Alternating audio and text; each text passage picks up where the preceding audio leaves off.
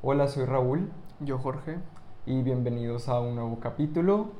Hoy les queremos platicar sobre algo que hemos tenido muy presente últimamente y creo que esto ya nos ha ayudado mucho a mm, mejorar nuestra relación al tener esto presente, que es como tener propia responsabilidad sobre el bienestar propio y no darle esa responsabilidad al otro. O sea, por ejemplo, algo que pudiera pasar es que yo la estoy pasando fatal afuera y luego yo llego a la casa esperando que Jorge me haga sentir mejor y yo tengo esta idea en el que yo voy a venir y Jorge me va a ayudar a sentirme mejor y me va a apapachar y me va a resolver todo porque ahorita estoy en modo quiero que me resuelvan todo, que es normal y no tiene nada de malo, que es algo que yo creo que todos sentimos a veces.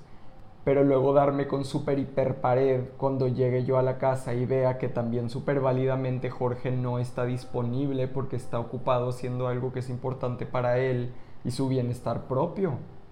Entonces, algo que nos estábamos dando cuenta que a los dos nos ha pasado mucho y que también lo hemos visto como en otras relaciones, es que no te super hiper caigas si tu pareja o tu relación no te puede levantar y tú responsabilizarte de levantarte a ti mismo, misma, misme. Y creo que el que dos personas juntas, por ejemplo, estén como muy responsabilizadas de eso, de cómo atenderse a uno mismo, hace que haya como también mucha más armonía entre los dos. ¿Tú qué opinas de este tema? También ha sido algo que pues individualmente hemos como identificado y creo que sí he visto como, como el tenerlo presente y, y ponerlo en práctica sí hace que haya más armonía entre nosotros. Porque por ejemplo las veces que, que creo que sí, como tú dices, es lo normal, como lo, no sé, a veces uno quiere ser rescatado y como pues dejarte como salvar por alguien y como Sí. tú desentenderte de tu propio caos y buscar como inconscientemente ayuda. Síndrome de damisela en peligro. Sí.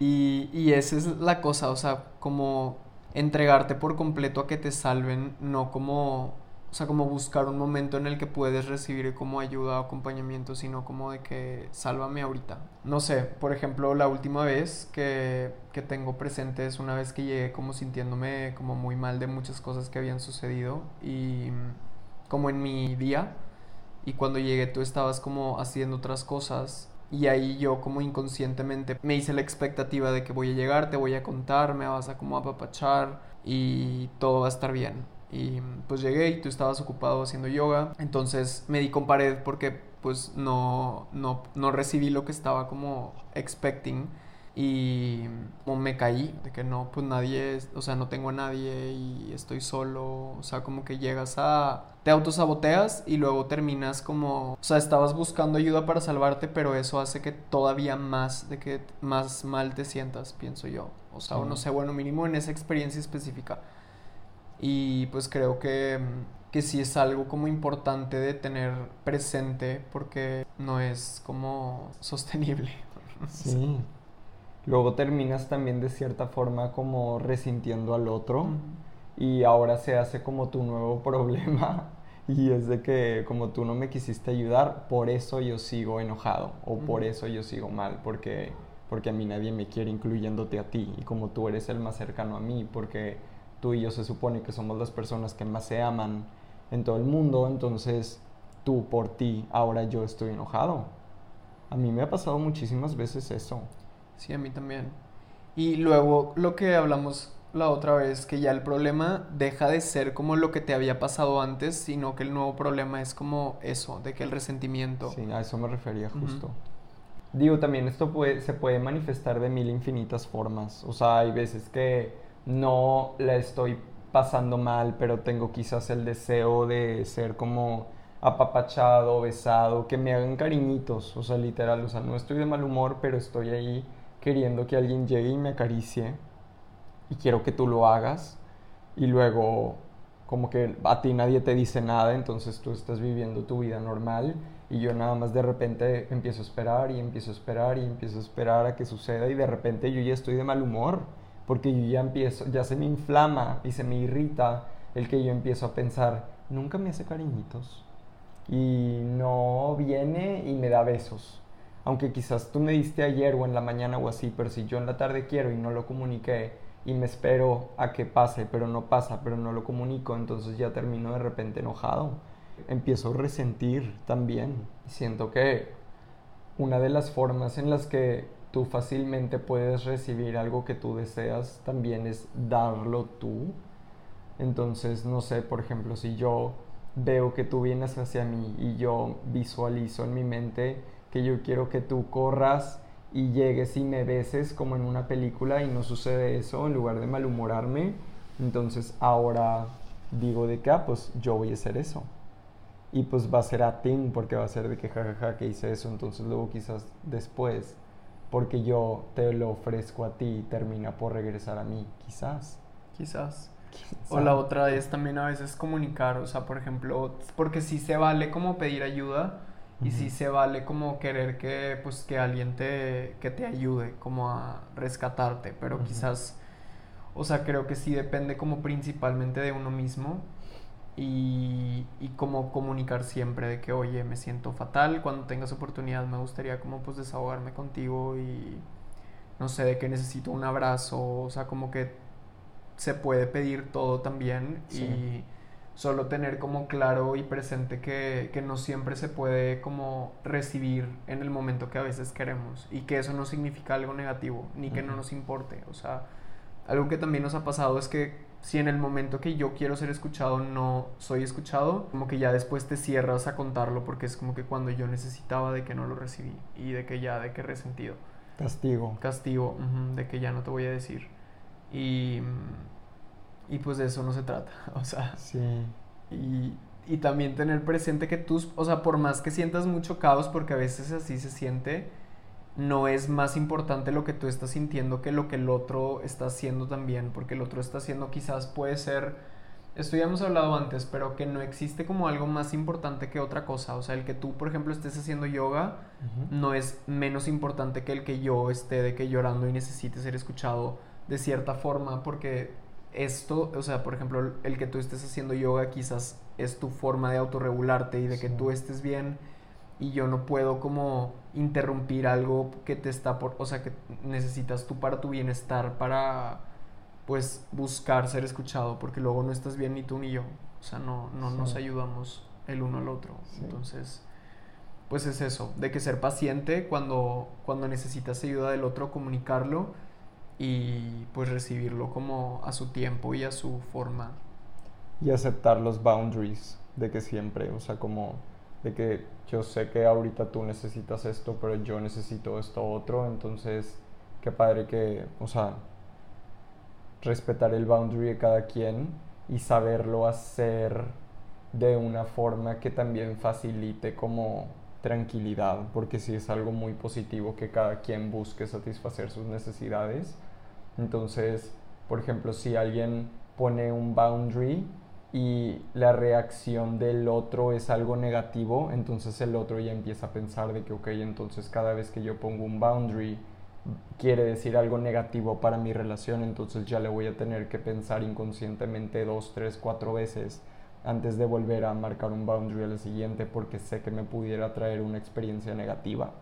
Que es bien difícil porque es lo normal que tú necesitas algo y te, y te topas con pared y pues te sientes mal. Y es como aprender a, ok, de que no voy a invalidar que quizás yo necesitaba eso y no, no, lo, no lo tengo, pero como estás en una relación, estás en un colectivo, de qué forma responder para que el colectivo esté bien y luego ya cada quien se pueda autorregular individualmente, pero sabiendo que hay, o sea, esa tranquilidad y esa calma y ese is de que en el colectivo todo está bien, aunque se hayan marcado boundaries y así. Pero sí, la verdad, qué padre. Y nosotros, esto es súper difícil, o sea, nosotros estamos con este proceso súper de prueba y error y aprendiendo cosas nuevas a cada rato. Y pues esto se ve diferente para todos. Y pues siento que nunca van a dejar de venir nuevas pruebas que hagan que se nos triggere esta, esta como inseguridad de querer ser rescatados, porque también se super vale querer ser rescatado y que, y que te rescaten a veces, solo que tú no puedes depender en ser rescatado para tú sentirte bien, sino que si fuiste rescatado hoy, decir de que, ay, wow, hoy me rescataron y de que, gracias Dios. Sí. Y otras veces no va a ser así y va a ser de que, ok, pues hoy yo me tuve que rescatar y también, qué padre por eso.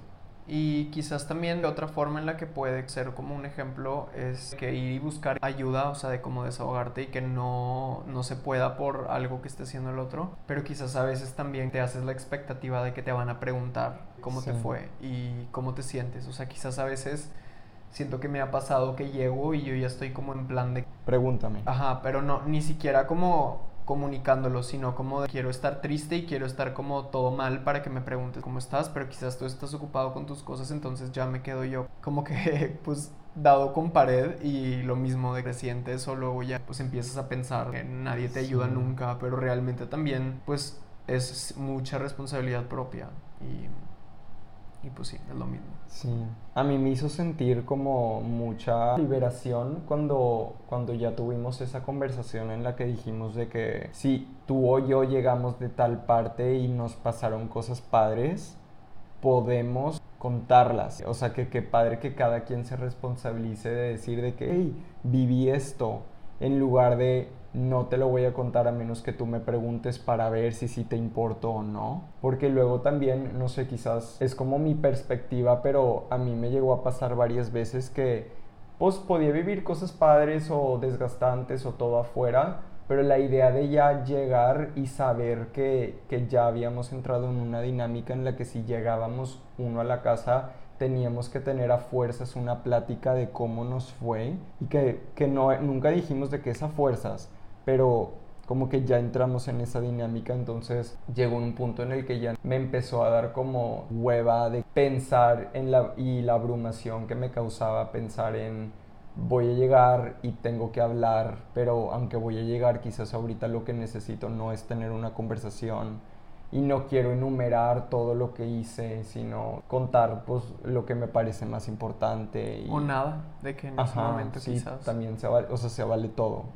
Pero sí, o sea, esa es otra cosa. Pero también yo estuve del otro lado en el que yo estaba aquí o, o, viceversa y tú llegabas y yo era de que, ¿por qué no me pregunta? Y ya de que irritado y enojado y de que hasta triste porque es de que no te importa cómo me fue o qué. Sí.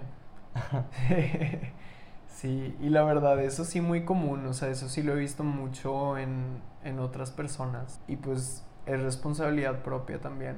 O pues comunicarlo y decir como, oye, estaría padre, no sé, preguntarnos y de plano no tienes como esa dinámica de que para nada con tu pareja puedes decir como estaría padre, como contarnos cómo nos fue o lo que sea. Pero si no, también tú puedes empezar como preguntándole al otro de que, oye, ¿cómo te fue?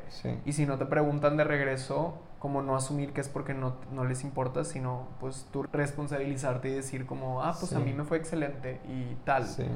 Y así es responsabilidad completa, porque si tú tienes las ganas de contar algo y en o sea, si y tienes la oportunidad de decirlo, si no le estás diciendo ya es autosabotaje. Te estás autosaboteando. Literal, o sea, ¿por qué por qué no te estás como satisfaciendo tu propia necesidad de tú que, o sea, tú quieres decir algo y ya hay la oportunidad de decirlo, dilo. Porque al decirlo vas a decir que padre que ya conté lo que yo quería contar y si no lo cuentas, literal te estás autosaboteando, pero lo más normal es que el otro tenga la culpa porque no te preguntó. sí. Ay, no. Sí. Pues creo que eso es como buenos ejemplos que acabamos de dar. Y buenos ejemplos. En resumen, es pues demasiado responsabilidad propia, casi que completamente responsabilidad propia, o bueno, completamente responsabilidad propia como responsabilizarte de todo esto, o sea, de rescatarte porque también no podemos depender del otro, porque eso es como desarrollar como codependencia el uno del otro, ni eso que dijimos al final de como si queremos platicar algo, platicarlo sin depender de que si nos preguntan o no, o sea, como es tener pues muy presente que muchas veces quizás tenemos nosotros la responsabilidad de, de algo que luego podemos inconscientemente culpar al otro y crear como conflicto entre pues parejas o dos personas. Sí. Y es- también es yin y yang, porque siento que, o sea, también cada quien es responsable de construir su relación ideal. Entonces, si por ejemplo para mí es importante también como ciertos como cariñitos y así, no exigirlo, pero quizás si tú me preguntas ¿y cómo te fue? y para mí es algo muy importante, entonces qué padre expresarlo y decir, me encanta cuando me preguntas o te interesas por lo que yo hice hoy o por cómo me fue en esta experiencia y yo ya estoy comunicándote a ti que para mí eso es algo muy valioso y tú ya lo sabes. Entonces, o sea, siento que eso siempre va a existir y, Sí. y saber que, por ejemplo, si tú ayer me preguntaste que cómo me fue y hoy no lo hiciste porque veo que estás haciendo cosas o estás distraído o estás en diálogo interno, saber que no es el fin del mundo porque es algo recurrente, que tú sabes que para mí es algo valioso eso y que yo sé que tú normalmente sí lo haces. Sí, completamente de acuerdo. Pero creo que, por ejemplo, de qué responsabilidad de comunicarlo y de Sí. decir como esto me gusta o estaría Sí, sí, padre si hiciéramos más o todo. No asumir que el No otro asumir. deba de saber. También porque se lo dijiste quizás hace un año. Sí. Y mucha gente sí, sí ya lo da por hechos de que ya había hablado con él y es de que hace dos años. Entonces, Sí. para que algo se tenga presente, es, muchas veces es estarlo repitiendo y, y ser paciente. Sí, que, que se integre del subconsciente al consciente gracias a que es algo que tú le sigues Repites y repitiendo. repites, sí. Y no de que, de que ya te dije que, sino de que hay. que- Acuérdate que me gusta mucho. tal Ajá. cosa, no sé. O simplemente mencionarlo, de que como, casi como si fuera algo nuevo otra vez, también se vale de que, Sí. de que me encanta cuando, me, cuando te interesas por lo que, lo- cómo me fue en tal evento. Sí. Y luego vas a otro evento y quizás ahora sí te preguntó, después de que tú le preguntaste y que le vuelvas a decir, me encanta que te importe de cómo me fue y así. Y el otro ya es de que como que le empieza a hacer clic y es de que, ah, le encanta. Y así. sí, no, pero sí, o sea, totalmente Sí, sí, así, sí. así va, así empieza. Creo que hay infinitos ejemplos en los que pudiéramos hablar de cómo hemos sido irresponsables en este sentido y cómo ahora tratamos de ser más responsables, pero con lo que ya dijimos, yo creo que se entiende súper bien y cada quien lo puede interpretar y adaptar a su propia forma.